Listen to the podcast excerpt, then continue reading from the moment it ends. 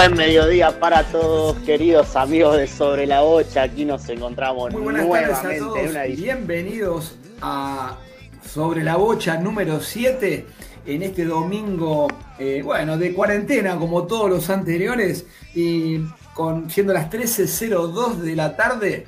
eh, los voy eh, a ir presentando a mis compañeros, pero agradeciendo también desde ya a la radio por este esfuerzo que hacen para que salgamos al aire con, bueno, con tratando de poner un poquito de deporte al mediodía de, bueno, de Argentina y del mundo, ¿por qué no? Así que bueno, mi nombre es Claudio y voy a ir presentando a mis compañeros de equipo. Eh, arranco por el señor Alejandro Molesi. ¿Cómo andas, Ale? ¿Cómo te va, Claudio? Buenos mediodías, ¿no? Hoy no nos vamos Buenos a confundir ni de tarde ni de noche. Bueno, arrancamos bien hoy. Sí, sí, estamos más despiertos, me parece. Así es, bueno, ¿todo bien vos? Sí, sí, con esto de la cuarentena, acostumbrándonos, o mejor dicho, el aislamiento, para decir, para ser más preciso, acostumbrándonos.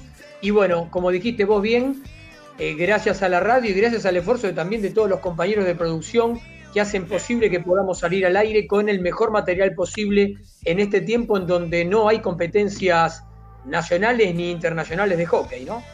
Sí, pero igual hoy va a ser un, sobre la bocha fantástico para mí, ¿eh? Mirá, digo, lo que tenemos me parece va a ser muy bueno, ¿eh? Así Y que... casi de, de tono internacional, ¿no? Por la- uno de los invitados que, una de las invitadas que tenemos. Totalmente un lujo, ¿eh? Un lujo que nos damos. Un. Como todos los domingos, algún lujito siempre nos damos. Así que bueno, vamos a ver, espero que les espero que les guste a la gente, obviamente, ¿no? Pero bueno, eh, vamos a ver, vamos a ver si está Fabián por ahí. ¿Estás, eh, señor Fabián Simón? Sí, sí, sí, tengo que reconocer, buen mediodía para todos. Tengo que reconocer que tenía el micrófono, parece, ¿no? tenía el Tiene el freno de mano puesto en el coche, ¿no? No, no, tenía el micrófono Parece que apagado. no- No Parece me que no arranca, sí, exactamente. Tenemos No una compañera en línea también. Para el final porque la voz femenina, la- es la que nos gusta a nosotros, ¿no? Así que vamos a ver si podemos darle entrada. Se trata de Yami Barbosa. ¿Cómo anda Yami? Hola, ¿cómo están? Un día más, un día ¿Cómo menos va? de, de aislamiento.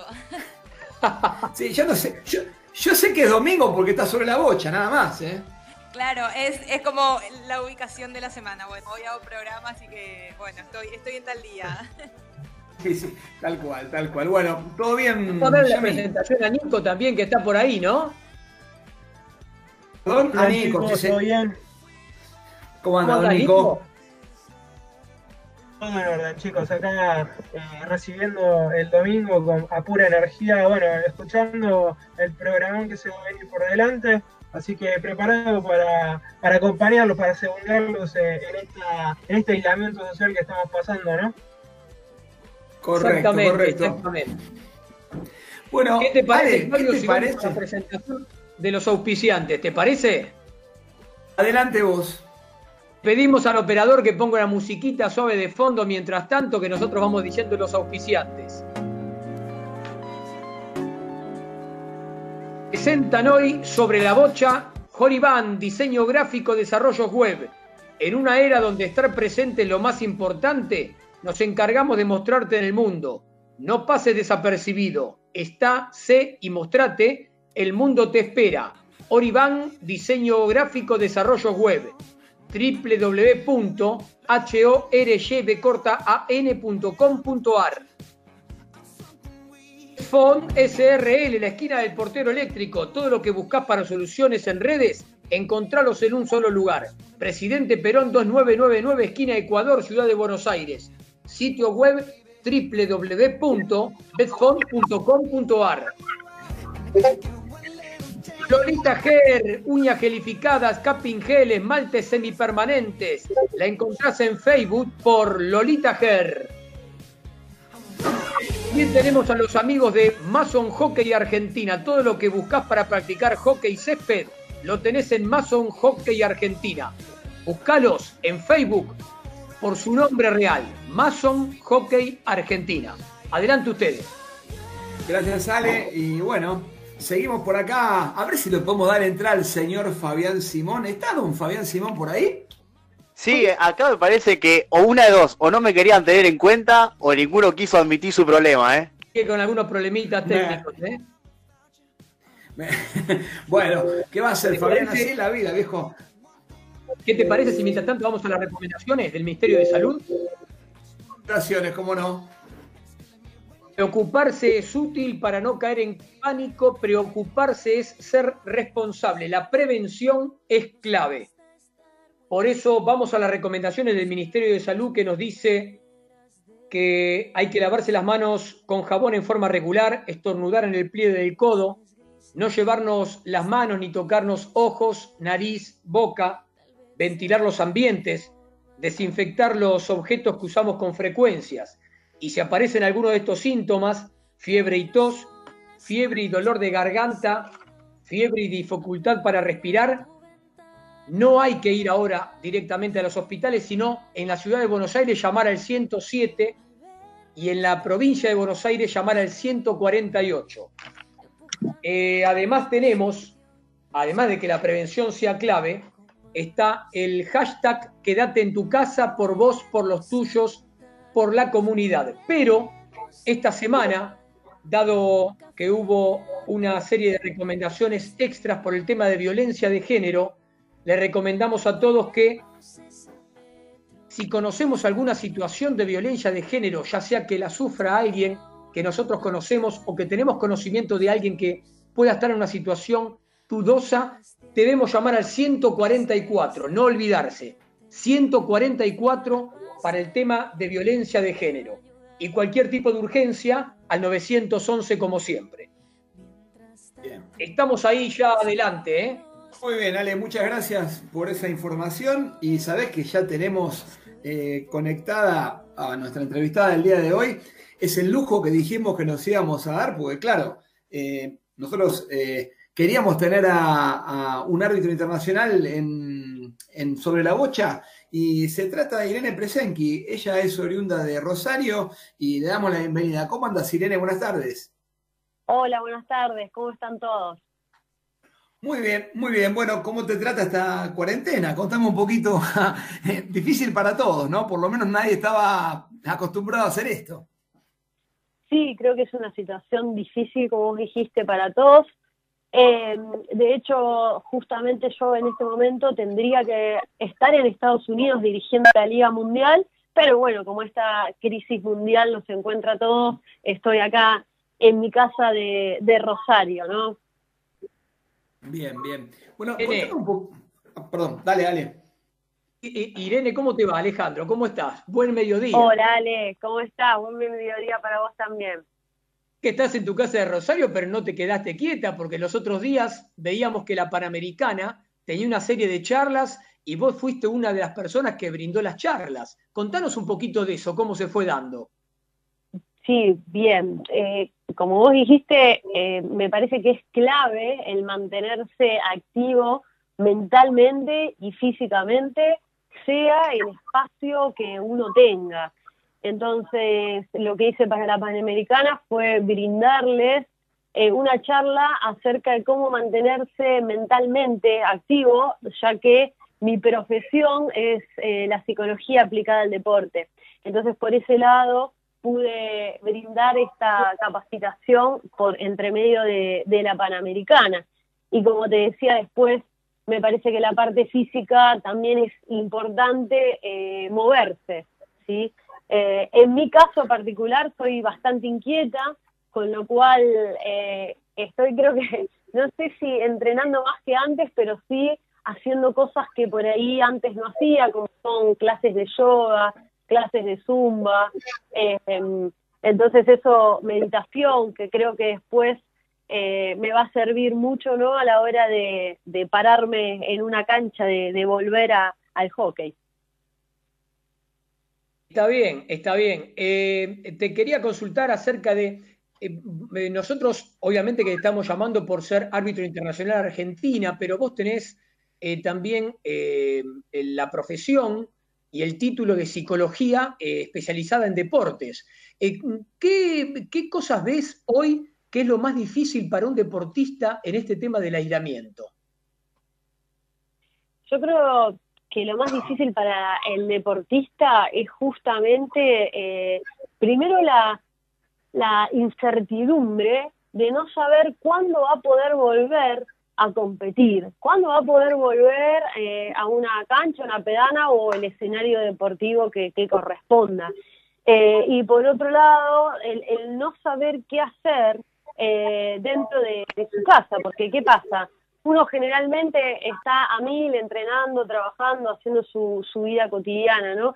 Y ahora, estando en casa, empieza a jugar eso de, de poder encontrarse con uno mismo. Por eso yo a mis deportistas les estoy recomendando que tomar esta crisis como una oportunidad, oportunidad de conocimiento, oportunidad de hacer cosas nuevas, oportunidad de descansar, ¿sí? Eh, pero bueno, nos estamos metiendo en el terreno de la, de la psicología. Claro. Claudio.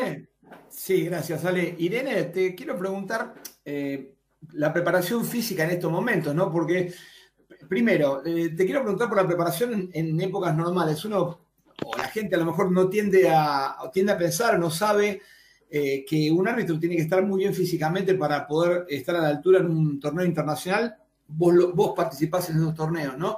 Pero además, en este momento donde es muy difícil salir a correr, a moverse, ¿cómo, cómo te preparás? O sea, ¿cómo te preparás normalmente y cómo te preparás en este momento? Sería la pregunta. Bien, buenísima la pregunta. Mira, yo voy a tirar un dato que por ahí mucha gente no conoce.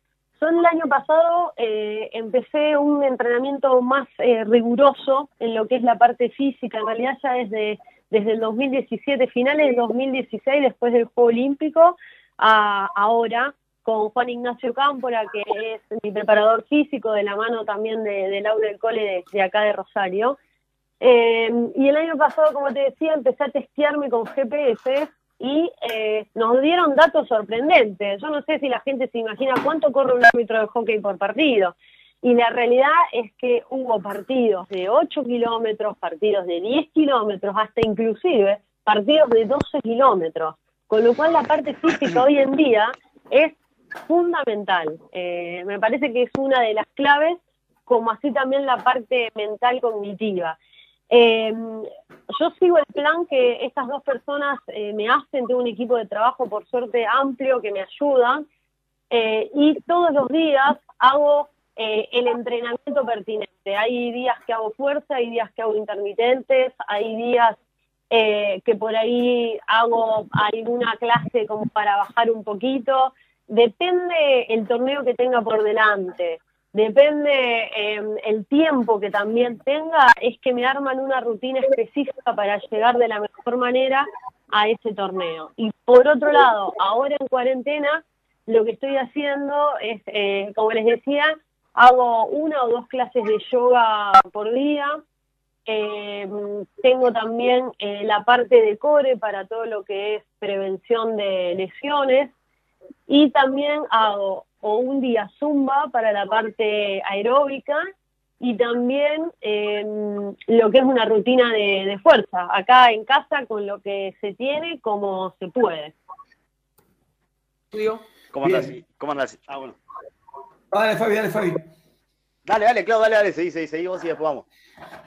Bueno, no, la, la, pregunta eh, que sigue, Irene, muchas veces un árbitro eh, define, y cuando se juega un torneo importante, como puede ser un juego olímpico, hay cuatro años de trabajo de, un país eh, que estuvo trabajando para lograr su mejor momento y para eh, lograr algo que es tan importante como una medalla, y tal vez una decisión arbitral pueda cometer una injusticia. Estamos hablando de injusticias involuntarias, por supuesto, pero la pregunta para vos es lo difícil que es ser árbitro de hockey, teniendo en cuenta que primero eh, los roces con la bocha son, eh, primero la bocha es muy difícil de ver muchas veces y otras veces lo difícil es eh, por ahí ver un pequeño desvío en un pie o cosas por el estilo que son tan difíciles y obviamente la tecnología ayuda, pero a veces se fue el video ref y, y, tenés que tomar una decisión y, estás vos en el momento clave, quizá en el final del partido. ¿Cómo preparás eso? ¿no? ¿Cómo preparás la, tener todos tus sentidos agudizados para esos momentos clave, como puede ser un partido definitorio en un Juego Olímpico, por ejemplo? Claro, sí, yo eh, en relación a lo que vos dijiste, es eh, los equipos se preparan cuatro años para llegar a un Juego Olímpico y creo que hoy en día la clave del árbitro es estar a la altura también de los jugadores y prepararse. eh, la realidad es que la preparación del árbitro es tan exigente como la del mismo jugador, ¿sí? Eh, y obviamente que uno, cuando está en, partidos definitorios, trata de hacer lo mejor, lo mejor que puede para ayudar justamente a que el juego se desarrolle en este sentido de, de justicia. En mi caso personal, lo que yo hago es eh, primero estar bien físicamente, porque siento que si yo estoy bien físicamente gano confianza y gano mucho en tema de posicionamiento, de estar bien parada para poder ver esa pelota que como vos dijiste es muy difícil de ver, pero ahí entra también otro juego, que es el entrenamiento visual. Eh, eso es otra de las claves, el entrenamiento cognitivo y el entrenamiento visual. ¿sí? Para saber eh, qué es y a dónde tiene que apuntar la mirada del árbitro, ¿sí? Porque muchas veces nos quedamos por ahí mirando la pelota y no vemos eh, el general, todo lo que va pasando. El juego hoy en día, como bien todos ustedes saben, está cada día más rápido. Eh, se hizo muy físico y la pelota va de lado a lado, con lo cual nosotros también tenemos que dar ese pasito adelante y prepararnos para eso. Y considero que la mejor manera de prepararnos para eso es estar bien físicamente, estar bien mentalmente y tener un buen entrenamiento visual que permite saber eh, qué mirar ¿sí? y cómo hacer para que el ojo se mueva eh, lo más rápido posible tratando de generar la mejor y, y mayor cantidad de conexiones neuronales. ¿Cómo andas, Irene? Fabi, te saluda. Hola Fabi, ¿qué tal? Todo bien. Te hago una pregunta así, una, dos preguntitas medio descontracturantes. Si yo te tengo que dar, por ejemplo, te tengo que dar a elegir entre dirigir eh, nivel nacional o nivel internacional, ¿con cuál de los dos te quedas? Y después, ¿cuál es la, a nivel internacional, cuál es la selección más difícil que dirigiste? Esa que decís, uy, estas me hacen problema por todo, me piden de todo, me piden tarjeta cada dos minutos, video ref cada dos minutos. Bien, eh, yo creo que eh, me quedo con, con los partidos eh, internacionales por, por lo que es el ritmo de juego eh, y fundamentalmente por eh, todo lo, lo que implica la parte internacional en cuanto a tecnología. Con esto quiero ser más específica en lo que es el video, porque como ustedes dijeron, bueno, puede definir un fallo del árbitro una medalla de oro o una medalla de plata. Entonces, contando con el apoyo de la tecnología, de decir, bueno, ¿qué puede llegar a, a definir? O un penal, un gol o no gol. Y eh, nosotros como árbitro tenemos ilimitada la cantidad de veces que podemos pedir nuestro propio video, por más que el equipo lo haya perdido. Entonces, eh, contar con esa tecnología y contar con esa seguridad de que cobré un gol y que puede ir a revisión para que todos se queden tranquilos de que ese gol fue válido. Me parece que, que por eso elegiría el plano eh, internacional. Eh, y después, tu otra pregunta fue qué tipo cuesta dirigir.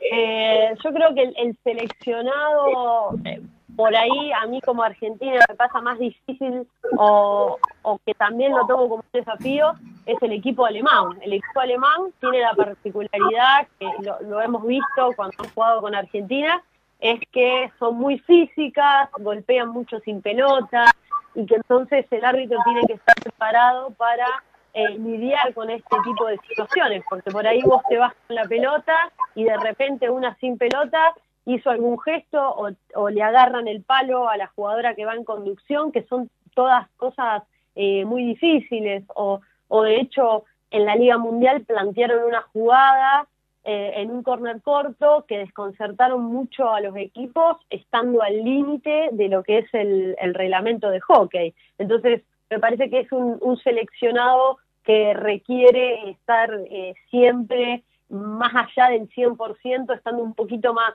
más arriba, teniendo en cuenta todas estas eh, particularidades. Y hay una que sea, que decís, esta es fácil de dirigir, ellas son tranquilas. ¿Hay alguna selección así o no, o no encontramos? Y la realidad es que es un tema cultural también, todo lo que son los, los asiáticos, bueno, no todos los asiáticos, pero China, Corea, Japón, ellos en su cultura, eh, la autoridad es sumamente respetada. Entonces, trasladándolo al campo de juego, un árbitro es para ellos una autoridad máxima que no van a discutir eh, los fallos. De hecho, hubo que eh, orientarlas, ¿sí? que podían pedir el video, que está bien que pidan el video, porque en los primeros, los primeros años, cuando se incorporó el video, las asiáticas no pedían ningún tipo de video, porque como, como- por este tema cultural. Bueno, y ahora con entrenadores de otras culturas es que ya eh, están mucho mejor en ese, en ese tema.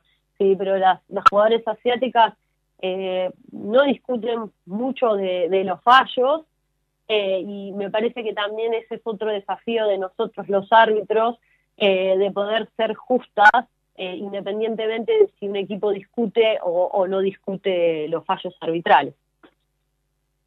Te voy a sacar un poco de, del hoy y conociéndote desde hace bastante tiempo, te voy a consultar, habiendo pasado ya por dos Juegos Olímpicos y habiendo pasado por tres mundiales, en donde en el último, debido a que Argentina no participaba de la final, tuviste el honor de ser una de las dos árbitros de la final.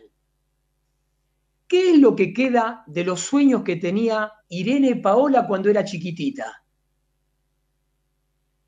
Eh, mira, yo eh, siempre digo, digo lo mismo a mis deportistas y, y es algo que yo pienso. Creo que eh, a mí lo que me resta después de haber eh, pasado por esta trayectoria que vos nombraste es seguir sintiendo la misma adrenalina, seguir viviéndolo como un desafío, como algo que me llena de felicidad, el poder pisar eh, una cancha de hockey. El día que yo no sienta esto, será el día en el cual diga, eh, hasta acá llegué con mi carrera arbitral, esto no es para mí. Hoy en día creo que es una, es una pasión, una pasión muy difícil de explicar porque no muchas personas eh, entienden esto de cómo te puede gustar ser árbitro, porque eh, eh, recibís por ahí eh, la carga emocional de, de muchas eh, personas, recibís un montón de frustraciones, ¿cómo te puede gustar estar adentro de la cancha? Y la verdad que salir de una cancha con el, la sensación de haber ayudado el juego, de haber hecho un buen partido, es algo eh, inexplicable. Entonces, Ale, creo que a tu pregunta, esa sería eh, la respuesta. Creo que hoy en día me motiva eh, seguir estando adentro de una cancha, ya sea local, nacional o, en el plano eh, internacional, ¿sí? Por más que ya he cumplido muchos de, mis sueños y creo que el hockey es bastante generoso en eso, eh, creo que, que, sí, creo que voy a apostar a, a seguir sintiendo esto que, que bueno, fue uno de, de, mis sueños y que por suerte se pudo convertir en objetivo. Irene, ¿cómo estás? Eh, te saluda Yami. Sabes que tenemos eh, algunos mensajes de nuestros oyentes para vos y también algunas preguntas. Eh, Dale. ¿Te las voy a ir? Bueno, nos dice Martina dale, dale. que sos una... Sí, nos dice Martina que sos una excelente árbitra. Eh, Diego de Villa Urquiza destaca el entrenamiento de, lo, eh, bueno, destaca el entrenamiento que haces y la importancia además de lo que corres. Eh, y nos manda, bueno, un abrazo a todo el equipo. Ricardo de Liniers nos pregunta, ¿en un torneo internacional se dirige diferente al doméstico? Y Carla quiere saber cómo tiene que hacer si quiere ser árbitro. Bien, buenísimo. Eh, primero a Carla. Carla decirle que si quiere ser árbitro eh, es, buenísimo y creo que cumplimos el objetivo de esta charla de, generar más árbitros, ¿sí? Eh, de acuerdo al lugar donde viva Carla, contactarse con, la asociación de, su origen, ¿sí? Porque cada asociación tiene diferentes cursos como para poder ser árbitro de hockey y esta es una, una carencia que tenemos, así que bienvenida Carla a sumarse al equipo de árbitros. Eh, y por otro lado, me habías eh, leído otra pregunta que eh, no la estoy recordando. Me, me, sí, ahí me te la, la recuerdo. Nos decía Ricardo de Liniers, en un torneo internacional se dirige diferente al doméstico. Vos, si bien ah, ya nos okay. habías encantado, como el tema de la tecnología que estaba muy presente, quizás también el tema de juego, la velocidad de juego, lo que corres cambia un poquito, ¿no? Sí, eh, la realidad es que es que cambia un poco el juego, pero eh, yo creo que cada partido se dirige diferente. ¿Por qué? Porque los equipos son diferentes e inclusive si son los mismos eh, equipos, creo que hay contextos que hacen que los equipos jueguen distinto. Em, sí hay una base que se dirige igual y sí hay también una, una parte del juego que se dirige diferente. Uno puede ver en televisión que, que internacionalmente por ahí se permite un poquito más eh, el roce, eh, porque hay ciertos eh, parámetros. Pero el reglamento es el mismo, es el mismo a nivel local, a nivel regional, nacional e internacional. Tiene, y para ir cerrando, así también te dejamos ir a almorzar. Yo recordaba que en diciembre del año pasado fuiste nombrada ciudadana ilustre de, de, tu ciudad, lo cual debe ser un orgullo, pero al mismo tiempo que como psicólogo, como psicóloga deportiva, no solamente incursionás en el, en el deporte en el que vos estás, que es en hockey, sino también en fútbol, en tenis, en golf, en esgrima. Y la última pregunta tiene que ver con eso. ¿Cuál es el deporte más difícil para acompañar desde el punto de vista psicológico al deportista? Uf, qué pregunta difícil, Ale. eh, la verdad es que paso, eh, mis, mis, días son así, soy un día con cada disciplina. Por ahí estoy los lunes eh, en la escuela de, de, hockey de acá de Rosario, de arqueros hockey con Lau. los martes voy a esgrima, los miércoles voy al club a la parte de tenis, entonces me voy moviendo en distintas disciplinas. Eh, creo que por ahí lo que lo más difícil de acompañar puede llegar a ser eh, un golfista o, los deportes eh, individuales, donde la cabeza juega un rol determinante. Entonces, tanto lo que es tenis como lo que es golf o esgrima, la parte individual, eh, donde la cabeza juega un rol determinante, que son deportes difíciles, pero que mi personalidad un poquito es eso, donde está lo difícil, donde está la dificultad, es donde pongo todas mis energías. Y, y eso es una también de las respuestas de, bueno, ¿por qué sos árbitro? Y porque me parece sumamente difícil dirigir un partido de hockey. Y entonces ahí va mi energía, como también ahí va mi energía como psicóloga de, acompañar donde la cabeza sea determinante estos deportes individuales. Bueno, la verdad, un gusto y un honor para nosotros haberte tenido en nuestro programa, muy clara en, en las explicaciones, en la respuesta y, y, además el orgullo de los argentinos nuevamente de seguir teniendo árbitros top internacionales. En su momento fue Sole, Caro, vos, la verdad, eh, nos sentimos orgullosos de eso, de que un deporte como el hockey nos brinde la posibilidad a nosotros de tener gente que esté ahí arriba donde la miran todos y que son ejemplo y marcan camino para el resto de los árbitros. Así que nuevamente agradecerte a vos eh, y bueno, hasta la próxima. Esperemos próximamente volver a comunicarnos por temas que tengan que ver más con el juego que estemos viendo próximamente, ¿no? Bueno, eh, la verdad que un gusto haber podido charlar con todo el equipo y sí, esperemos prontamente estar hablando de situaciones de, de juego. Creo que hoy en día todos queremos eh, ya salir a la, a la cancha. Así que a disposición para lo que sea necesario y un beso grande y buen domingo para todos. Muchas gracias y buenas tardes. Dale, buenas Estuvimos tardes. ahí con Irene Presenki, árbitro internacional argentino top y la verdad de Rosario y para el mundo. Bueno, Claudio, tenés que presentar a un amigo. Sí, bueno, te dije que iba a ser un programón. Bueno, te vengo cumpliendo bien, me parece, ¿no? Así que bueno, claro, recién estábamos con un prócer de arbitraje, ahora pasamos a un prócer del periodismo en hockey. Se trata del señor George Pastina y le damos la bienvenida. ¿Cómo andás, Jorge? Muy buenas tardes, Claudio, Alejandro y bueno, todo el equipo de Sobre la Bocha. Precisamente eh, seguimos recorriendo el espinel de lo que ha dejado el hockey en los últimos años y precisamente 23 años atrás, exactos, 1997, tengo en mi mano la revista Todo Nuestro Hockey, el magazine oficial de la Asociación Argentina Amateur de Hockey sobre Césped, con número uno, esa fue la revista, y sabe una cosa, eh, la empiezo a abrir en sus distintas notas, y me encuentro con un torneo internacional que jamás se jugó. ¿Se puede creer?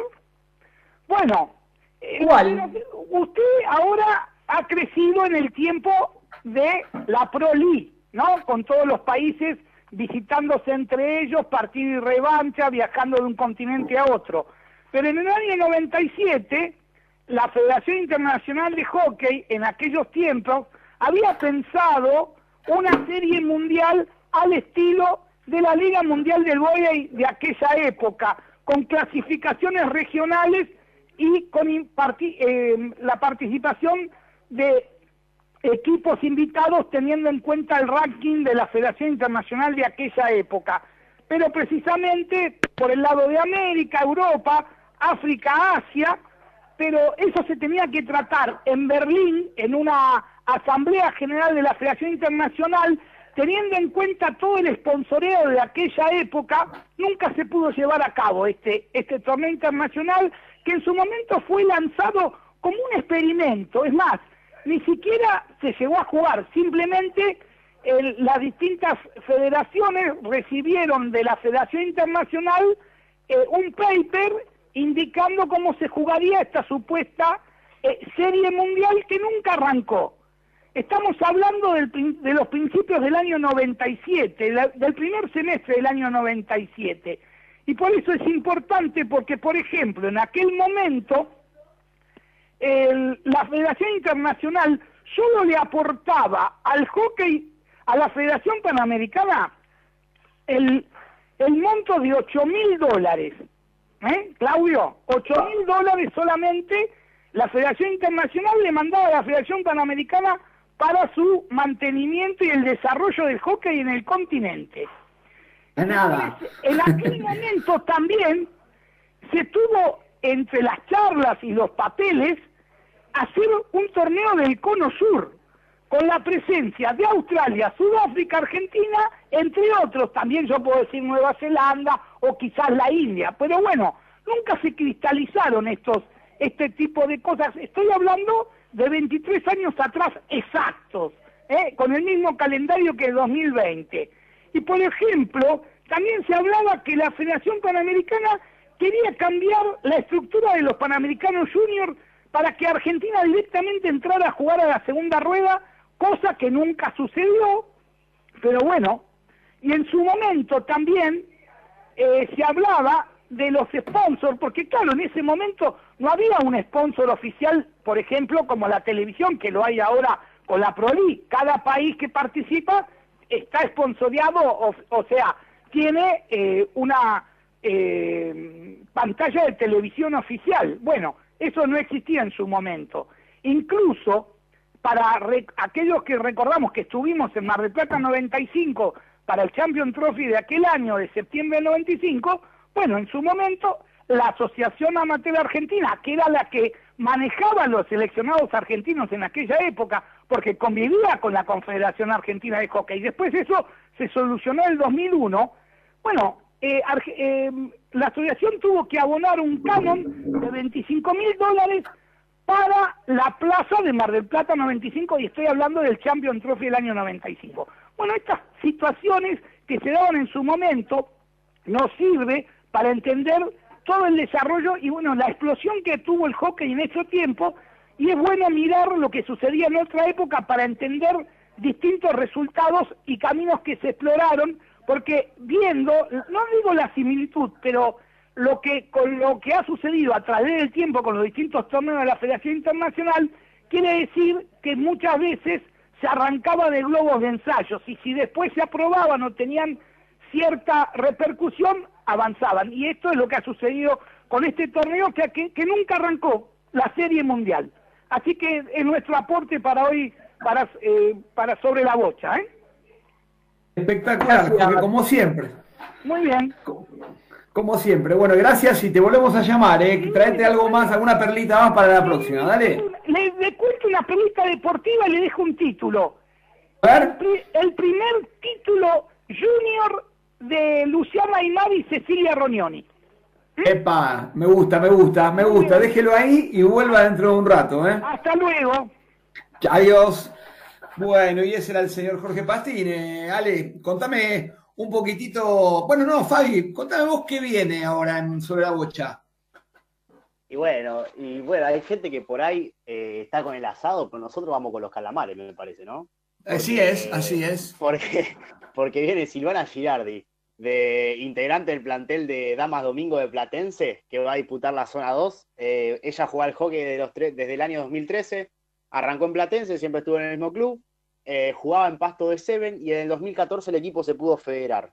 Ella misma en 2017 eh, probó con empezar a jugar de defensora por izquierda y hoy en día es su posición dentro de la cancha. ¿Te parece si la escuchamos, Clau?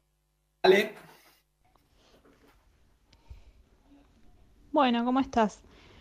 Te voy contestando. Em, la cuarentena, la verdad, en mi caso, eh, me agarró como en un estado de paz que yo realmente no puedo creer que lo tenga porque vivo en un buen ambiente eh, que no da a la calle.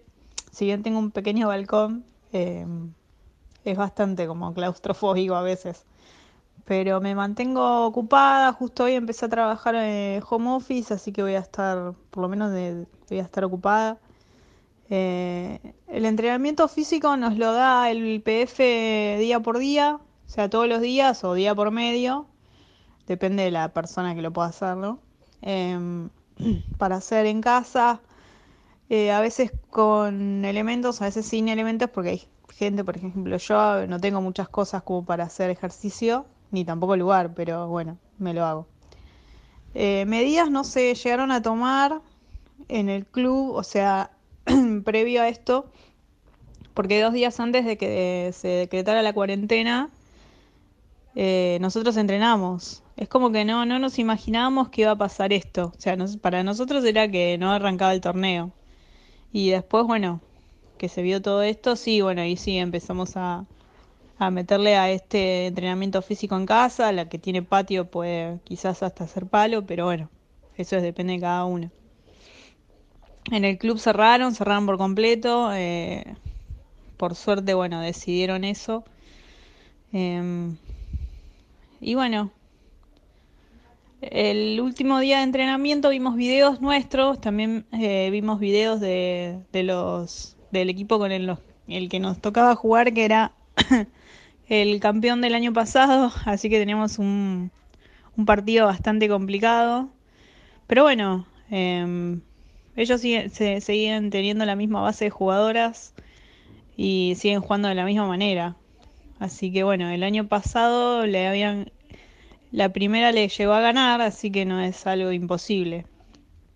Este, y los nuestros, vimos nuestros errores, como para de los amistosos que tuvimos esto en los tiempos que entrenamos en enero y febrero, como para corregirlos.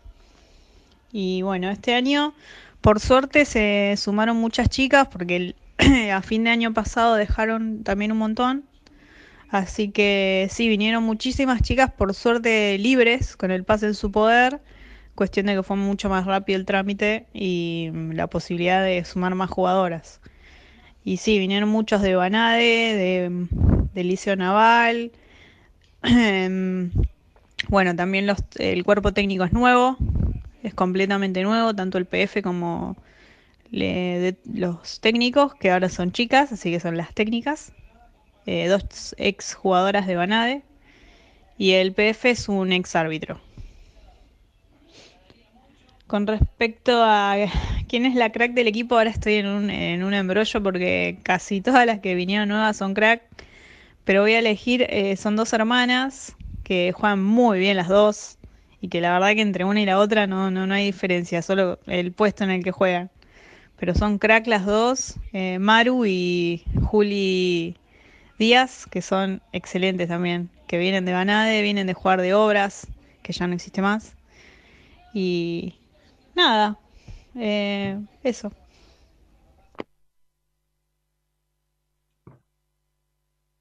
Fabi, bueno, que, entonces eh, eh, hablamos de calamares hoy y, bueno, parece que las chicas de, Platense están, se reforzaron para, para pelear, ¿eh?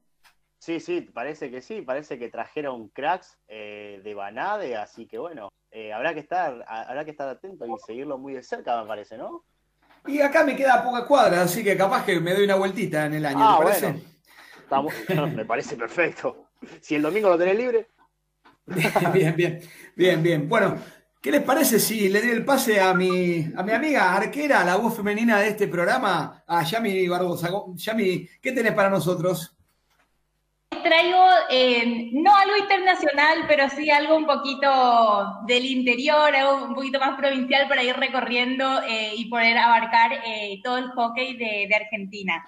Eh, les voy a presentar a Juan Sebastián Fernández, el apodo de él es Juanchi.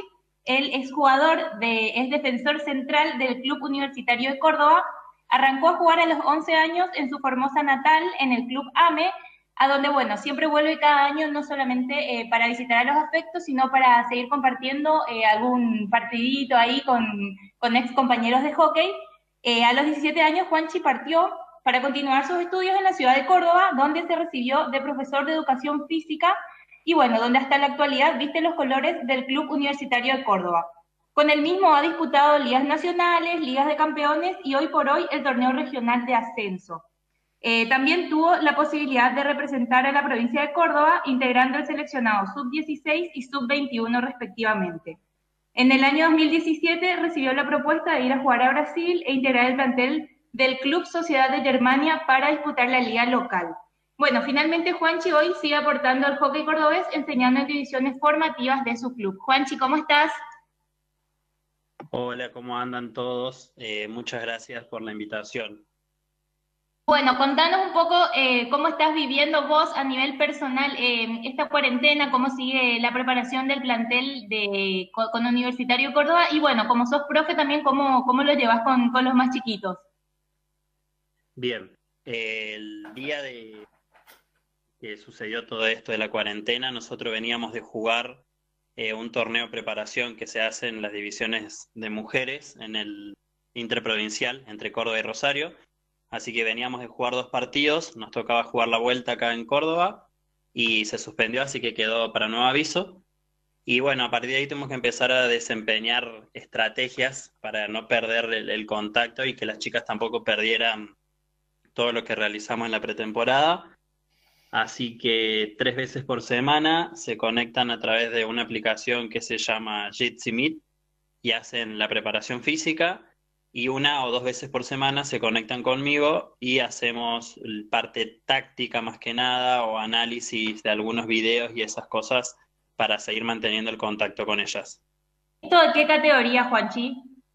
Bien, en el club tengo la sexta, que sería sub-16, y la categoría intermedia, eh, intermedia en damas. Y en varones tengo la parte de la coordinación desde sub 6 hasta sub 18.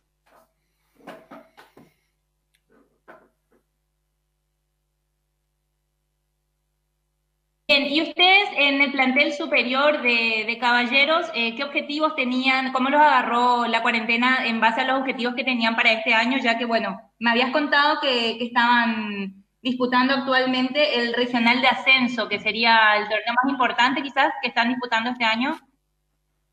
Mira, veníamos de una pretemporada muy dura, donde creo que nunca habíamos corrido lo que nos hicieron correr. Eh, fuimos a jugar el torneo de la vendimia en Mendoza con muchas bajas de jugadores grandes, así que fuimos con un equipo juvenil, nos sirvió un montón. Eh, por ahí los resultados no nos acompañaron, pero también tuvimos nuevo cuerpo técnico, entonces fue todo un cambio importante y la preparación se daba para ahora en julio poder disputar el Regional A que se juega acá en Córdoba, pero bueno, con el tema del coronavirus quedó suspendido ese torneo recién para el año que viene. Y todavía esperamos a ver cuándo poder reanudar para jugar el torneo local y el interprovincial. Nico, me llevo con un poquito de, de delay, por eso me tardaba. Eh, hola Juanchi, ¿cómo estás? Te saluda Nico. Eh, mi consulta es la siguiente. Eh, primero, ¿cómo se vienen manejando con el tema de alimentación? Y segundo, me gustaría que nos comentes un poco en referencia a, tu, a, tu, a tu paso por Brasil, ¿cómo ves el hockey allá? Bien, hola Nico. Acá el tema de la alimentación, nosotros cada uno, por lo general se da más en las mujeres que tienen como el control y que suelen ir a nutricionistas y, y más que nada hacen ese seguimiento de la alimentación. En los varones es un poco más complicado, pero también algunos lo hacen. Y con respecto a mi paso por Brasil, fue una oportunidad increíble, si bien es un nivel mucho más bajo que el de Argentina en sí, por el hecho de que eh, son, son bastante equipos, pero no, no era un deporte, digamos, como que se le daba mucha, mucha cabida. Entonces yo tenía un compañero de mi equipo que se llamaba Pato, que él ya iba a jugar para allá. El Willy Chicken Dance, que fue un león, también fue a jugar a ese club unos partidos. Y bueno, me llegó la posibilidad. Fui en el 2017 a jugar la Liga Nacional, que ellos jugaban aparte del torneo local. Era una vez al mes, dos partidos, así que durante cuatro meses viajaba una vez al mes, cuatro días, cinco para entrenar una vez con ellos y después jugar los partidos y después emprendía la vuelta en Córdoba para seguir con mis tareas acá en el club y en el, y en el colegio donde trabajo. ¿Qué hace Juanchi? Fabi te saluda. Buenas tardes, ¿cómo te va? Todo bien, Fabi, ¿vos? Todo bien, por suerte. Bueno, nada, te como, como buen cordobés te quería preguntar a ver cómo, quiero tu mirada sobre eh, la cantidad de jugadores eh, y jugadoras cracks que está teniendo Córdoba este, este último tiempo, porque como bien ya sabemos, eh, tenemos Leoncita campeones olímpicas en Buenos Aires 2018, ¿no? de José Rubenáquer, Vicky Miranda, Sofi Ramallo. Y de tu club hay, hay dos, como Juli Jancunas, Sofi Ramallo, que ya están dando sus primeros pasos en, en, la, en, la, selección mayor. Bueno, Juli ya afianzada con 100 partidos, pero bueno, Sofi también recién arrancando. Y también en Caballeros, porque en su momento también Nico Acosta estuvo en, lo, en, en Los Leones, que también es de allá de Córdoba. Eh, ¿qué, opinión, qué, opinión tenés sobre el, sobre el hockey cordobés? ¿Cómo, ¿Cómo estás viendo cómo va evolucionando día a día? Bien, de mi club salió primero una de las mejores jugadoras, me parece que, y delanteras que dio el hockey argentino, que fue Sole García. Después otra que tuvo más o menos algunos eh, partidos, que fue Nadia Silva. Y después vino Juli y ahora en la actualidad Sofi.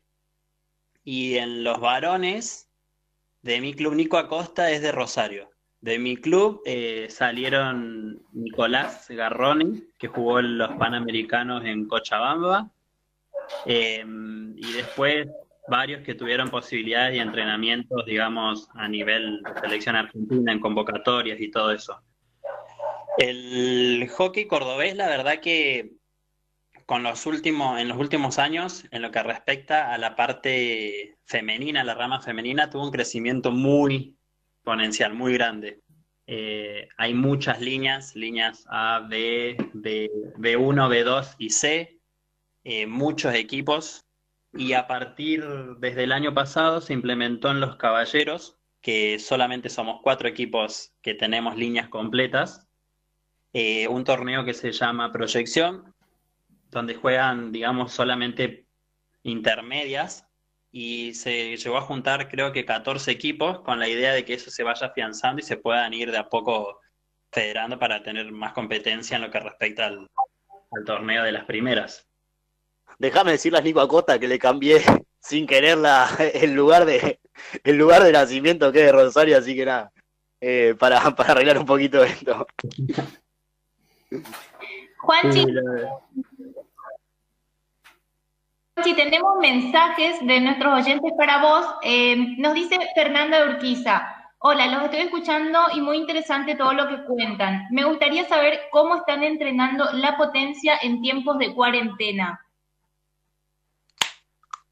Bien, la preparación física se la, a cargo de las chicas está el profesor Fede González, se llama. Él hace toda su, su esquema y se los va pasando y los va haciendo con ella eh, en los espacios que cada una tenga. Obviamente pasa el plan diario y él las va controlando con tiempos, con ejercicios y todo. Por lo general yo suelo participar de esos entrenamientos, los, los hago también con ellas a la par, así aprovecho y tengo un estímulo más yo también. Y la verdad que termino muerto. eh, pero trabajan un con un montón de cosas, pero desde lo que tengan en su casa, con mochilas, con peso, con bastones, con, con trapos, con, eh, no sé, la semana pasada trabajaron una parte de flexibilidad, también les pasa videos para que hagan yoga, algo rarísimo a mi entender, pero que les resulta un montón. Yo también lo implementé y la verdad que era un mundo que desconocía y que la verdad me está dando bastantes resultados.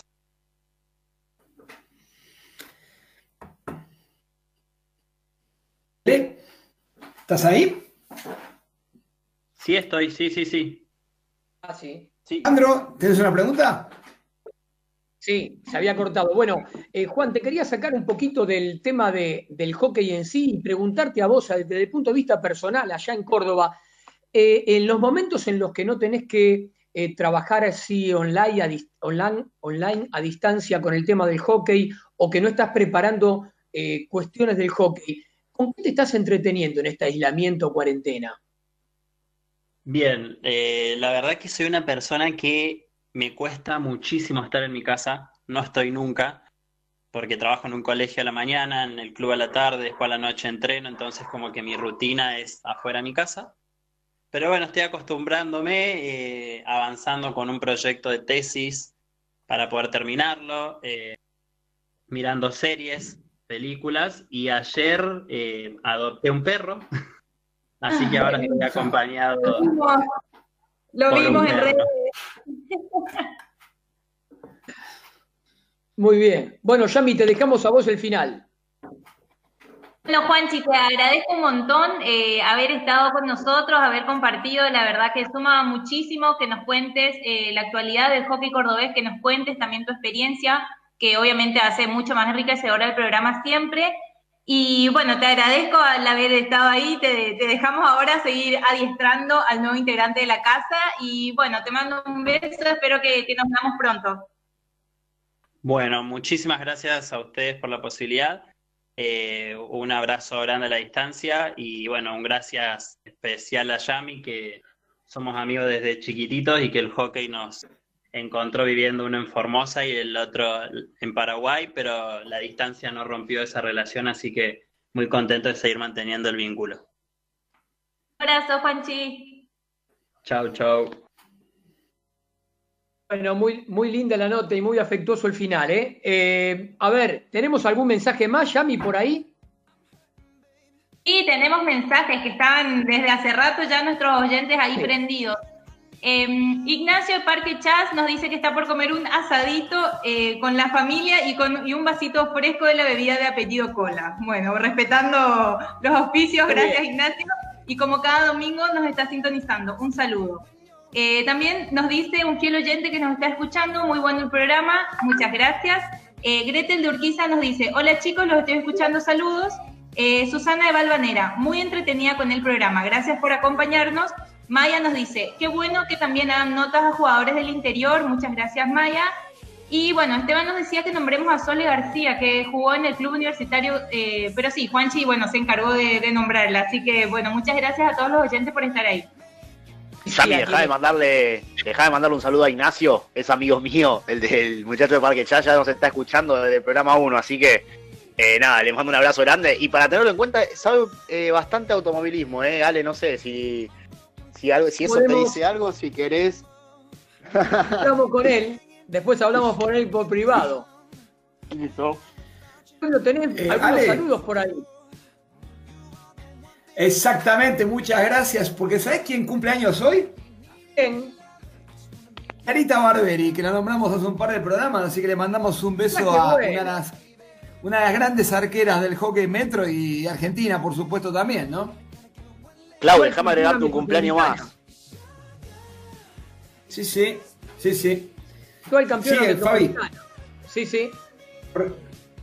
Correcto, correcto. Fabi.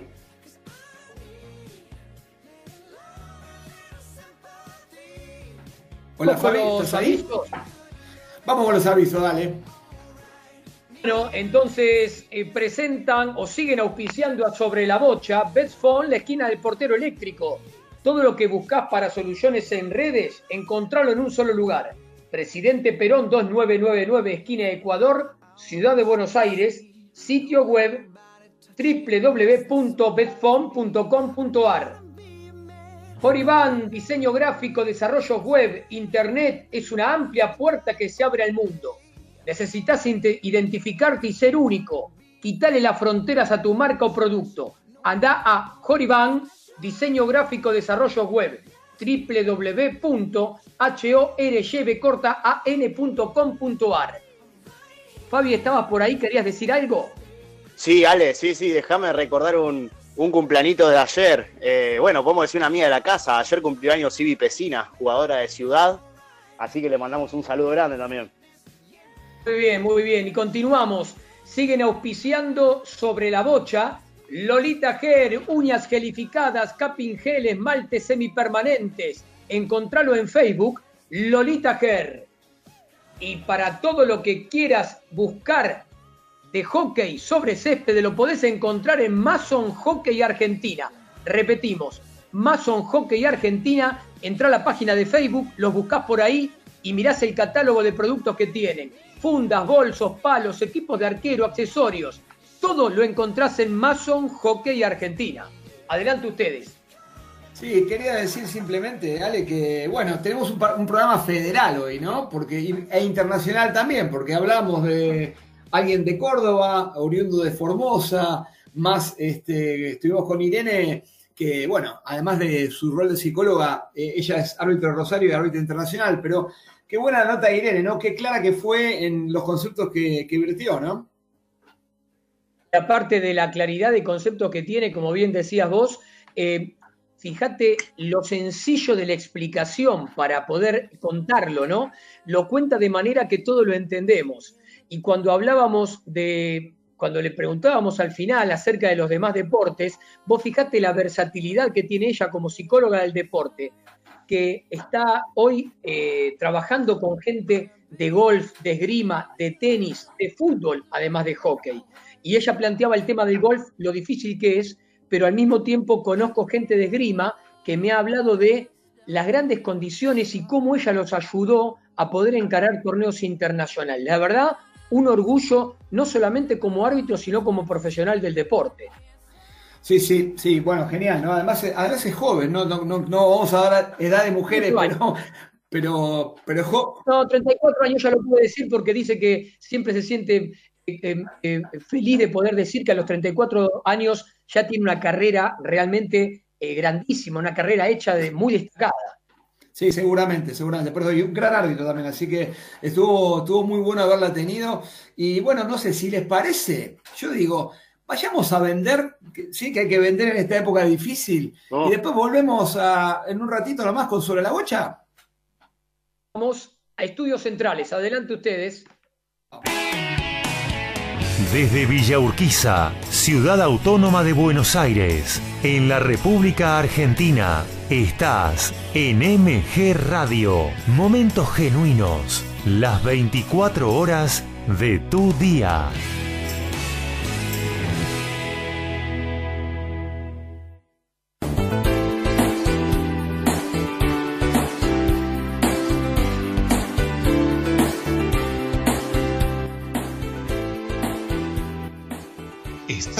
Pensando en entrenamiento personalizado? El Círculo de Entrenadores Personales te ofrece un plan a tu medida. Entrenamientos para la salud y para deportistas de alta competencia. Contactanos a través de nuestra página de Facebook, Círculo de Entrenadores arroba Professional Trainer. Círculo de Entrenadores Personales.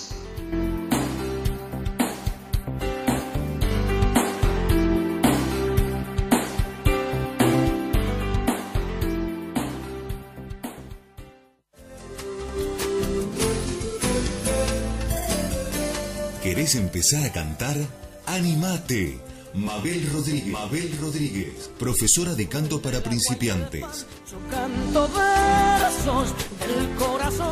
Trabajo con el cuerpo y la voz para prevenir la fatiga vocal. Enfocado a docentes de jardín y primaria.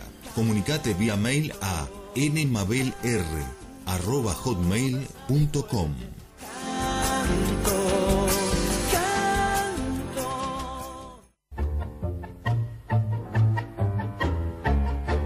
Abrazándote, abrazando tango. Programa de nuestra cultura popular. Idea y conducción Enrique Madrid. Te espero los jueves a las 20 horas por MG Radio.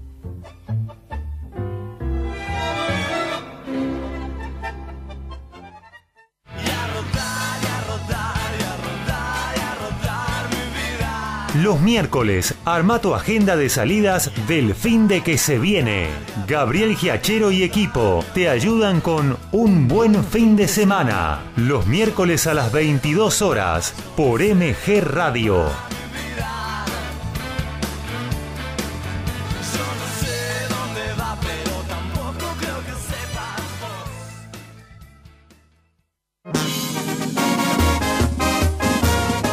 Los sábados, salí por dos horas del mundo que te agobia. Métete en un planeta paralelo con descontracturados. Te ayudan Jorge Maldonado, Stephanie Albornoz, Ramón Salazar y Joana Acosta. Prendete a Descontracturados. Los sábados a las 20 por MG.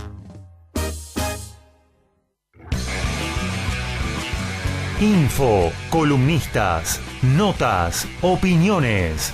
Deportivamente, un polideportivo con todas las disciplinas. Deportivamente, conducen Antonella Curatola y Alejandro Molesi. Y va los domingos a las 14.30 horas por MG Radio.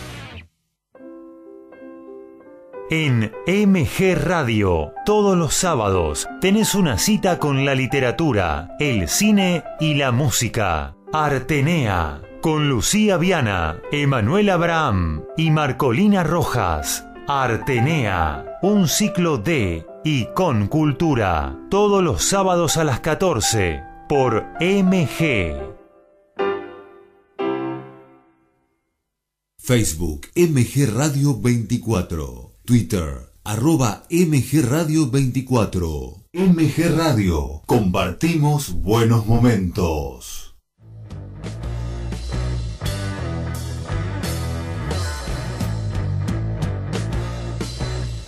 Viví momentos genuinos. Viví MG Radio.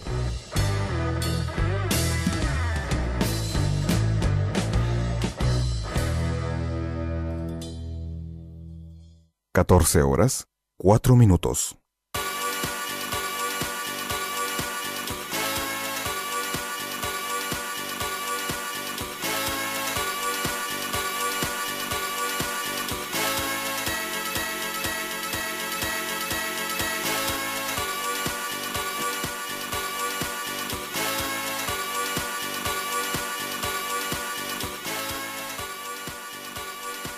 Muy bien, y seguimos con más sobre la bocha en este domingo y siendo las 14.05, porque bueno, claro, eh, creamos una columna en este programa que son las crónicas de Hugo. Y bueno, como tuvo una repercusión el domingo pasado, vamos a tener una nueva crónica y le di la entrada a nuestro operador para que nos haga escuchar un poquito qué nos trae Hugo en este domingo 19 de abril del 2020.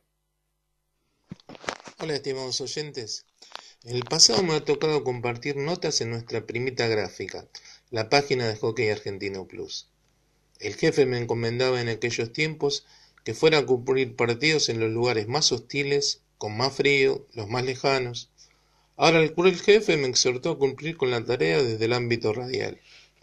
Aquí estaré, a las órdenes de mi villano favorito, llevando a ustedes, fieles escuchas, relatos de partidos y anécdotas de hockey en este espacio que llamaremos las Crónicas de Huito. Siempre me gustó el fútbol. Nos juntábamos a patear en un baldío con mis amigos y todos los domingos iba a la cancha. A la tía Aurorita, en cambio, le apasionaba otro deporte. Los sábados iba al club, el de toda su vida, en el que se jugaban los deportes ingleses. El deporte de Aurorita era el hockey. Lo jugaba desde niña, cuando los palos y las bochas eran de madera y se jugaba con ausay en césped natural. Con el tiempo, ya mayor, lo seguía desde las tribunas. La tía era soltera y yo su sobrino favorito. un desengaño amoroso con su novio de toda la vida, la marcó tanto que la tristeza se le veía en los ojos. Aurorita sonreía con la boca, pero nunca con la mirada. Así dividí durante años mi rol como espectador. Los sábados acompañando a la tía y los domingos con el fútbol. Con el paso de los años me casé y luego comencé a llevar a mis hijos al club y junto a mi esposa logramos convencer a la tía Aurorita, ya una señora grande, pero con la elegancia de siempre, para que viniera con nosotros. Yo me sentaba junto a la tía a ver los partidos. Ahora las canchas de hockey eran de césped sintético, los palos de fibra de carbono y la bocha tenía compuestos artificiales. Era otro deporte. A la tía le gustaban los cambios, aunque a veces decía, ahora es fácil jugar, no como en mi época. Aurorita vio nacer y llegar a su auge la camada de las leonas y disfrutó con ellas la creciente popularidad del hockey. Allá por el 2010 la salud de la tía se había tornado más delicada. Ese año el Mundial de Hockey se jugaba en Argentina, en Rosario. La tía me pidió que fuera a ver los partidos y se los comentara. Pero tía, si lo puedes ver por tele, mucho mejor de lo que se ve en la cancha, le discutí. Es un mundial, me dijo. No es lo mismo verlo por la tele. Quiero todos los detalles que vos me contás. ¿Pensá lo que es el fútbol para vos? Bueno, el hockey es mi fútbol. Dale, hacelo. Así me convenció y reorganicé todas mis cosas para llegar a ver la final en Rosario el día que Argentina derrotó 3 a 1 a Holanda, consagrándose campeón mundial. Cuando volví a Buenos Aires, me enteré que la tía estaba internada. Cuando fui a verla al hospital, me pidieron que le hablara poco y ni mencionara el mundial ganado por las Leonas porque era una emoción muy fuerte para ella. Al acercarme a su cama, me dijo con voz suave, campeonas, tres a uno, y sonrió con picardía. Alguna enfermera que se había apiadado de su insistencia le pasó la noticia.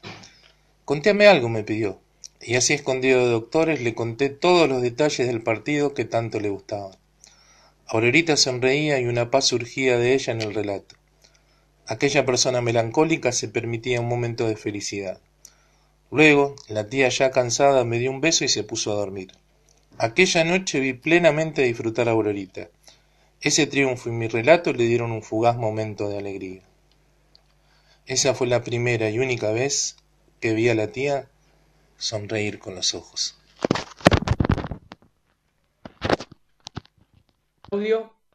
Bueno, muy bien, no, ese era Huguito con sus crónicas, ¿no? Vale, y ¿sabés qué? Me gustaría que los oyentes...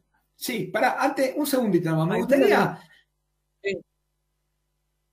Perdón, perdón, me gustaría eh, decir a los oyentes que empiecen a investigar, tenemos todo el año por, por delante, a ver quién puede llegar a ser el villano favorito, ¿no? Sería bueno uno, si alguno lo detecta, lo descubre.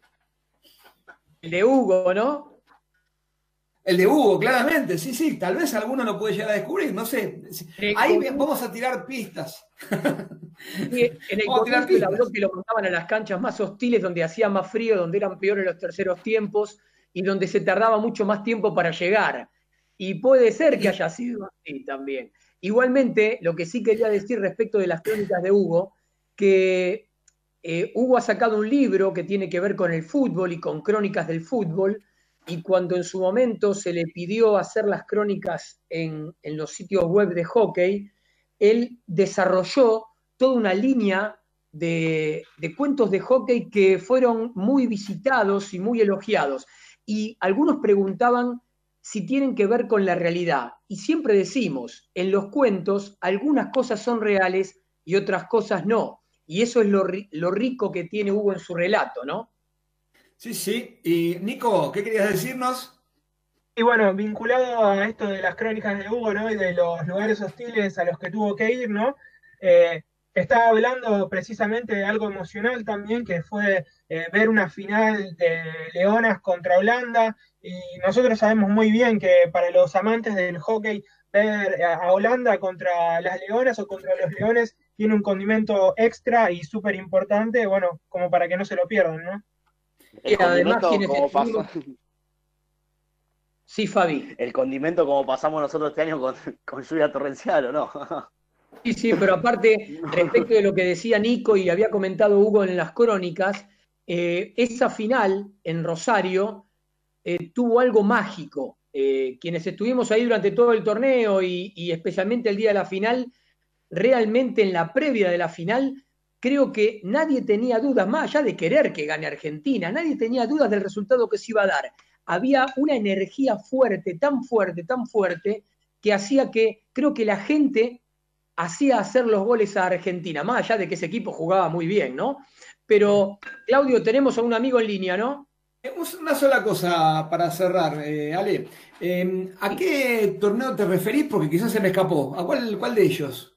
El de el, El la- Mundial 2010 de Rosario. Perfecto, perfecto, perfecto. Sí, sí, sí. Sí, totalmente de acuerdo. Y, y bueno, sí, ya lo dijimos, se quedó planteado. Los oyentes, hay que averiguar quién es el villano favorito de acá a diciembre, así que vayan trabajando ese, ese temita. Y, bueno, sí, tenemos un amigo en línea, por supuesto, y seguramente nos va a traer algo vinculado a, Leonas como, como prometió, así que, a Leoncitas, perdón.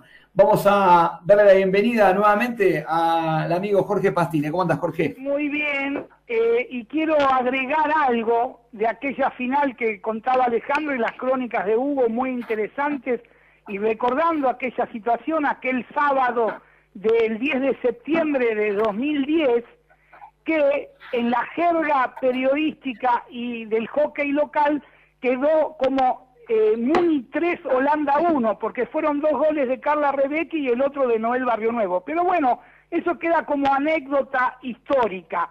Yo hablaba, decíamos, ¿no? El año 1997, 23 años exactos atrás, Argentina buscó la clasificación para el Panamericano Junior de Santiago que daba el boleto para el Mundial de Corea en la ciudad de Seoman. Ese Panamericano se tenía que haber jugado en noviembre del año 96. ¿Y qué ocurrió? De golpe, eh, Argentina tenía una base de jugadoras entrenando en el CENAR, incluso habían sido eh, sparring de los equipos que habían venido a jugar la Champions Trophy de Mar del Plata en septiembre del 95 y de golpe, al cambiar la fecha, la asociación y el cuerpo técnico dirigido por Guillermo Santini en aquella época se dieron cuenta que prácticamente la mitad del equipo pasaba la edad de los 21 años y se jugaba en enero.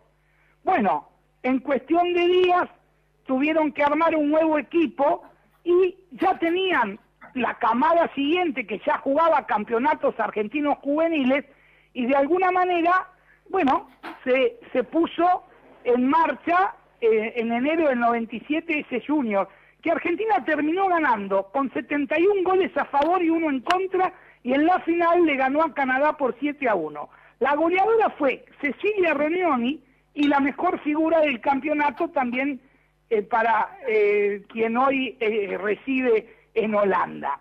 Y precisamente aquel equipo dirigido por Guillermo Santini tuvo a Marcelo Tiberi como preparador físico y las siguientes jugadoras, Sol Vázquez y, Patricia Russo, arqueras, bueno, la propia Cecilia Ronioni, Marina Cohen, que en aquel momento jugaba en Olivos Rugby, después pasó a Jeva, Virginia Alonso de Lomas, Ana Piñeiro de San Fernando, Lucrecia Altamirano, la cordobesa de la tablada, obviamente una flaquita con llevaba el 8 en la espalda, Luciana Aymar, que hacía su debut en el Junior, de Jockey de Rosario, María Maripi Hernández de Viey, Soledad Serna, la jugadora de Muni, otra de Muni que ya tenía algún rodaje internacional, como Mariana González Oliva, la mendocina de Banco de Mendoza, Marina Vigiá, como otrora medalla de bronce de Atenas 2004, Mariana Rossi, jugadora en aquella época también del Olivo Rugby, y precisamente Romina Batione, jugadora de Gimnasia Grima de Buenos Aires, Julia Fabris, integrante del Indy Club, y Soledad García, que era la más pequeña de Universitario de Rosario, con tan solo 16 años. Así que este equipo, y como recordábamos anteriormente en nuestra salida, esta, esta fuente inobjetable que es todo nuestro hockey, la, el magazine oficial de aquel momento de la Asociación Argentina Amateur de Hockey sobre Césped, bueno, eh, ¿qué pasó? Se tuvo que cambiar el equipo en menos de dos semanas. Incluso Alejandra Gula en aquel momento no pudo integrar este equipo porque tuvo paperas.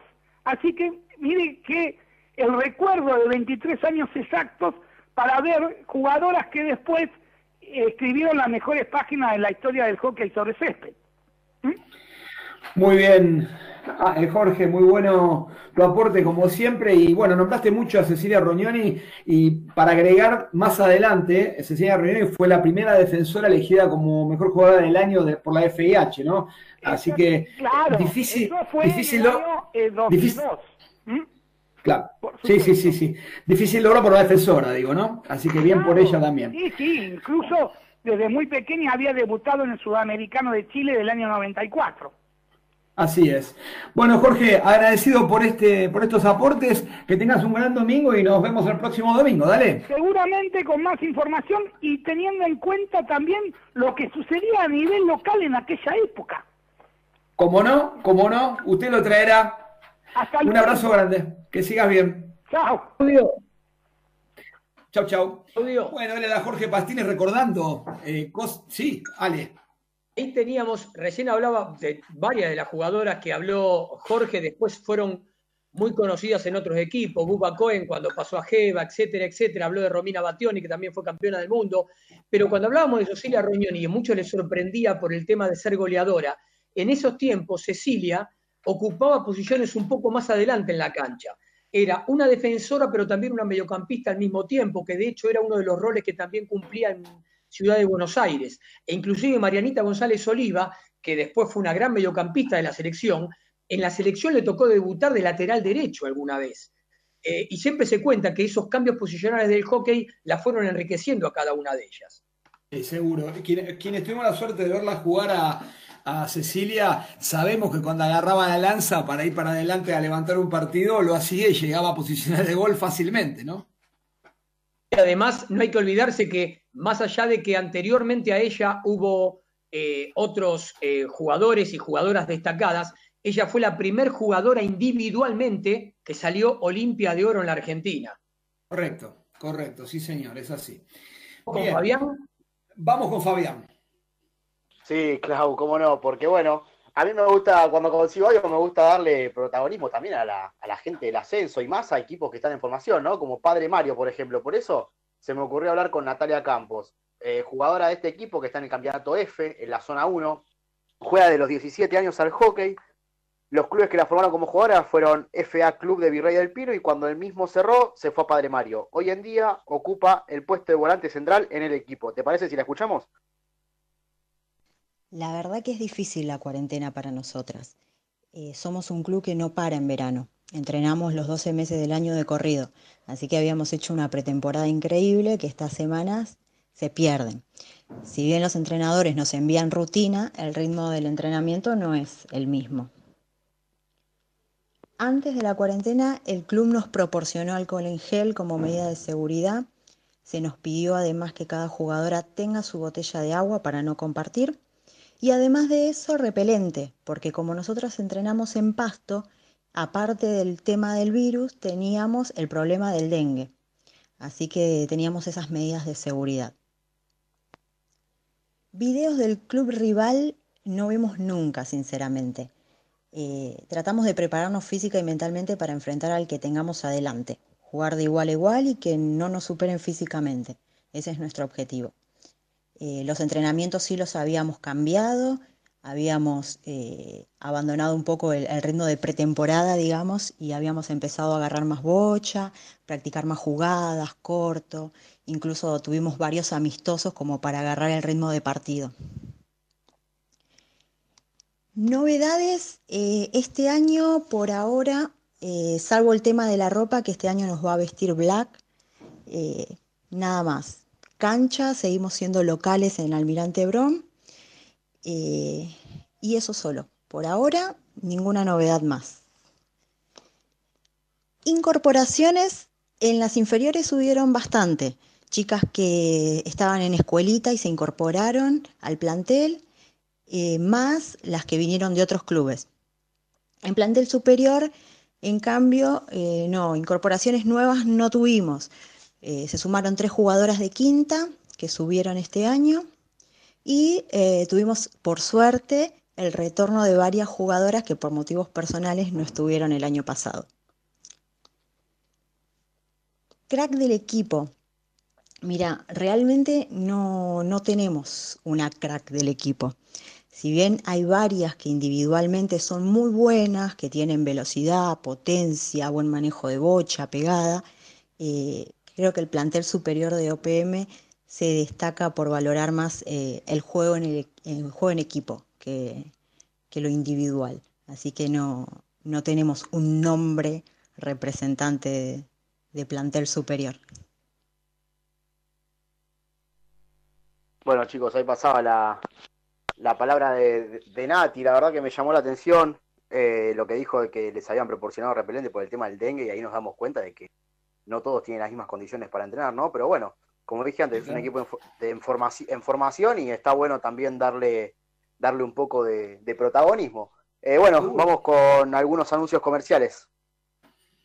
Y vamos a decir que es- el programa de hoy de Sobre la Bocha se hace con la ayuda de nuestros amigos de Horiban, diseño gráfico, desarrollos web. Internet es una amplia puerta que se abre para el mundo y Horiban te permite abrirla. Horiban, diseño gráfico, desarrollos web, www.horyban.com.ar. También tenemos a Lolita Ger. Tus manos en muchas ocasiones son el primer contacto con otras personas y la mejor presentación. Búscalo en Facebook, Lolita Ger. Tenemos un número de WhatsApp que Lolita Ger nos envió.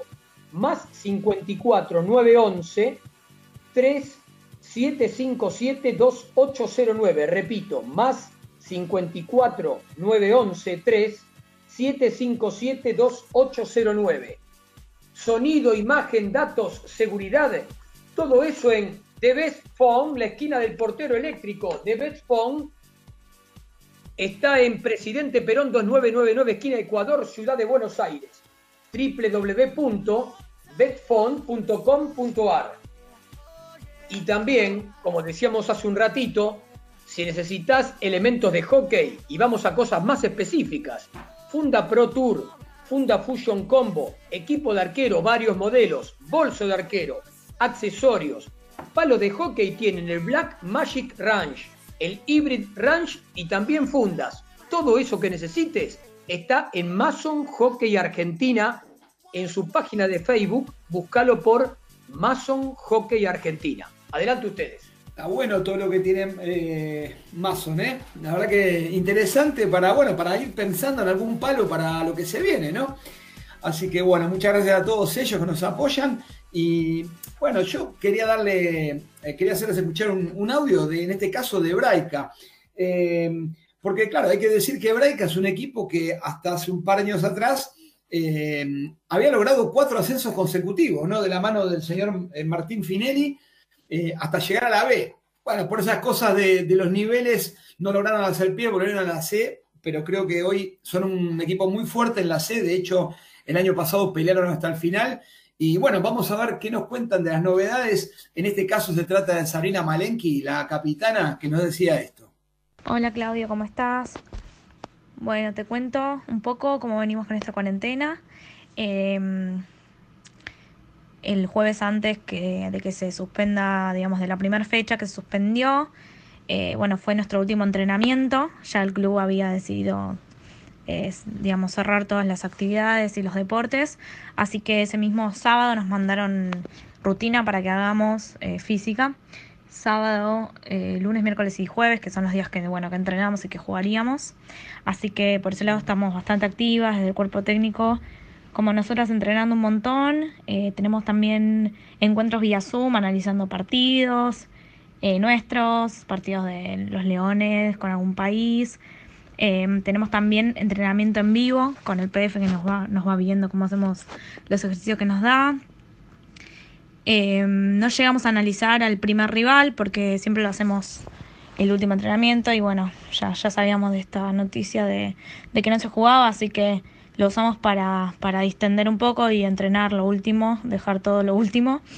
Eh, la verdad que veníamos con una muy buena pretemporada, se había, nos habíamos entrenado muchísimo antes de, digamos, de arrancar, en enero cada uno por separado, después todas juntos en, todos juntos en febrero. Eh, tenemos nuevas incorporaciones. eh, vinieron tres chicas de, de Chaco a jugar al club. eh, bueno, ya las vas a conocer, ya te voy a contar de ellas en el año. Eh, también subieron, un- estuvieron entrenando con nosotras las chicas de Quinta, que subieron, que la verdad que tenemos muy, muy lindos refuerzos. Eh, nada, la verdad que es una lástima lo que está pasando, pero bueno, por suerte estamos bastante activas, eh, estamos en contacto todo el tiempo y bueno, esperando a ver qué pasa, pero mientras tanto súper, súper activos, por suerte. Bueno, chicos, habéis pasado la, la palabra de, Sabri, que bueno, eh, tenía en su zona dos equipos ascendidos, Banco Provincia B y SIC B, un fuerte como Olivos, pero yo le quiero dar paso a mi compañera únicamente porque Braica iba a arrancar jugando contra ella, contra Banco Ciudad. Yami, yo que vos tendría en cuenta y le empezaría a preguntar a Sebas Saporiti qué es lo que sabe de Sabri, a ver qué datito te puede tirar, porque hablando, hablando es una crack y adentro de la cancha no me quiero imaginar lo que es. Eh, estuvimos obviamente haciendo la preparación correspondiente porque, bueno, nuestro, como decías vos, Sebas, eh, fue PF de ellas, eh, casi 10 años estuvo con ellas, vivió todos los ascensos, entonces es como también un plus tener eso porque Sebas las conoce bastante bien, sobre todo a Sabri, así que, bueno, es, es prepararnos y estar enfocadas para cuando vuelva y, bueno, vamos a ver cómo se define todo dentro de la cancha. Tapar el primer palo, ¿eh? La verdad que eso, el córner corto eh, es su especialidad y bueno, este, eh, nosotros también nos preparamos como, como se imaginarán, ¿verdad? Teniendo a Sebas, que fue, que estuvo tantos años con ella, eh, teniendo él, tirándonos la presión de, de que este partido tenía que salir bien. Así que no sé si quiero volver y, y tener toda esa presión de nuevo, pero bueno, pasar, va a pasar. Vamos a los mensajes. Bueno, chicos. Sí, les voy a le- leer mensajes que nuestros oyentes están ahí prendidísimos. Eh, nos dice Marta Urquiza. Hermoso y muy emocionante momento con Huguito. Muchas gracias, Marta. Eh, Matías nos dice, muy lindo el programa. Eh, Merlina, aplausos porque nos mantienen entretenidos. Aplausos para vos, Merlina, gracias por estar ahí. Luis de Floresta nos dice, muy buen programa a todo ritmo y muy buenas notas. Muchas gracias, Luis. Yo Bueno, quiero aclarar que no le quise meter picante, ¿eh? No le quise meter picante a la situación. Solamente aclarar que como el torneo no arrancó en tiempo y forma, iba a ser la primera fecha, ¿no? Y darle un consejito a Yami, Claro. arquero, arquero. Igual- Pero yo arquero de fútbol, ¿eh? Nada que ver. Acá yo no uso ni casco, ni, ni pad, ni nada, ¿eh? Acá es todo totalmente distinto. Y vos te lo digo, perdés. va a ser un partido interesante. Va a ser un partido interesante para jugar. Estaría bueno para que, no sé, alguno de mis compañeros quizás lo vaya a cubrir. eh, Estaría, no sé, yo digo, digo. Tendría que haber estado, tendría que haber estado Ciudad C, ¿no? Acá en esta zona, así por lo menos iba, miré- veía a Yami en el mismo partido, mirábamos cómo jugaba Sabri, ya hacíamos un combo todo entero, ¿no? Yo voy, yo voy, no tengo problema, yo voy. Hay que filmar, ¿eh? Vamos, haciendo eh, la entrada de nuestros amigos, ya el pase para el próximo programa, Antonella, Juan, el chino, creo que están todos por ahí, ¿no? Hola, ¿cómo estamos? Bien, bien. Y vamos a darle lugar a la radio para hacer el cierre oficial del programa y encontrarnos en Sobre la Bocha el domingo que viene a las 13 horas con todo lo que nos quedó de hoy, más lo nuevo que vendrá. ¿Les parece? Totalmente. Ale, me parece muy bien y bueno, agradecer a la radio como siempre por todo lo que han hecho para que estemos al aire, Mauro y el equipo y bueno, y por supuesto todos los directivos. Y bueno, los despedimos, pasen un lindo domingo, pero no se vayan, quédense con Deportivamente, ¿sí? Abrazos para todos, hasta el domingo.